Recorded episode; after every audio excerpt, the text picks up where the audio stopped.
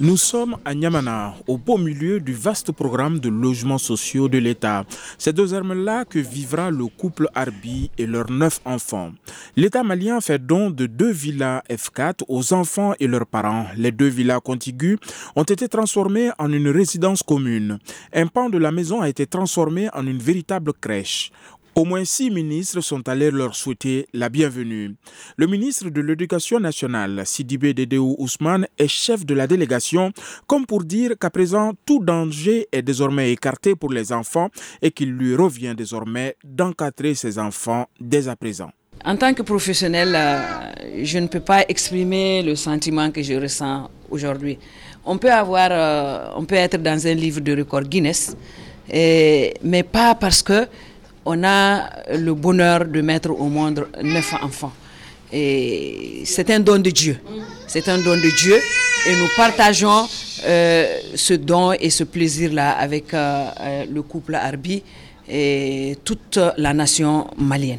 Nous sommes six femmes au gouvernement, donc nous sommes toutes présentes. Nous avons eu l'honneur de rendre visite et le plaisir de rendre visite à la famille des Quintuplés un jeune couple qui a eu cinq enfants, du coup, quatre garçons, une fille. Et nous voilà euh, cet après-midi dans la famille Arbi pour rendre visite euh, au non-uplé. Et donc euh, le plaisir est vraiment partagé et nous sommes animés par un sentiment de joie, un sentiment de satisfaction et nous rendons grâce au Tout-Puissant. Kader Arbi, sourire aux lèvres, se dit le plus heureux des pères. Il mesure à sa façon toute l'assistance dont lui et sa famille ont pu bénéficier depuis la prise en charge de sa femme jusqu'à ce jour. Et du début jusqu'à la fin, comme depuis l'évacuation de madame de Tombouctou à Bamako, l'État malien s'est imprégné.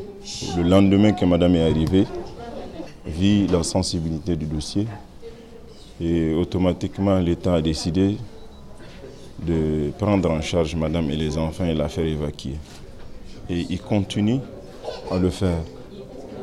Nous, en tant que parents, on est réconfortés.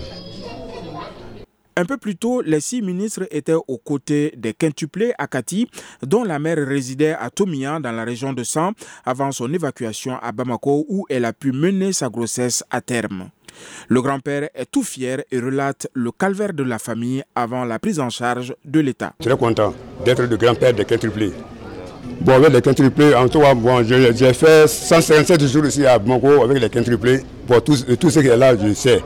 Bon, la naissance de, euh, des quintuplés, l'État a vraiment fait beaucoup de choses. Parce que déjà, le lendemain même, le lendemain même, on a venu nous donner une somme de 500 000 francs. Le lendemain même de la naissance, c'est-à-dire le, 18 juillet. Bon, après, l'État a beaucoup vraiment souvenu à nos besoins. Quoi. On ne peut pas tout dire pour le moment. Pour revenir au non-uplé, après leur distinction dans le prestigieux livre des records Guinness, l'éventail des opportunités et de la représentativité s'ouvre désormais, un fait qui risque de chambouler le quotidien des Harbis.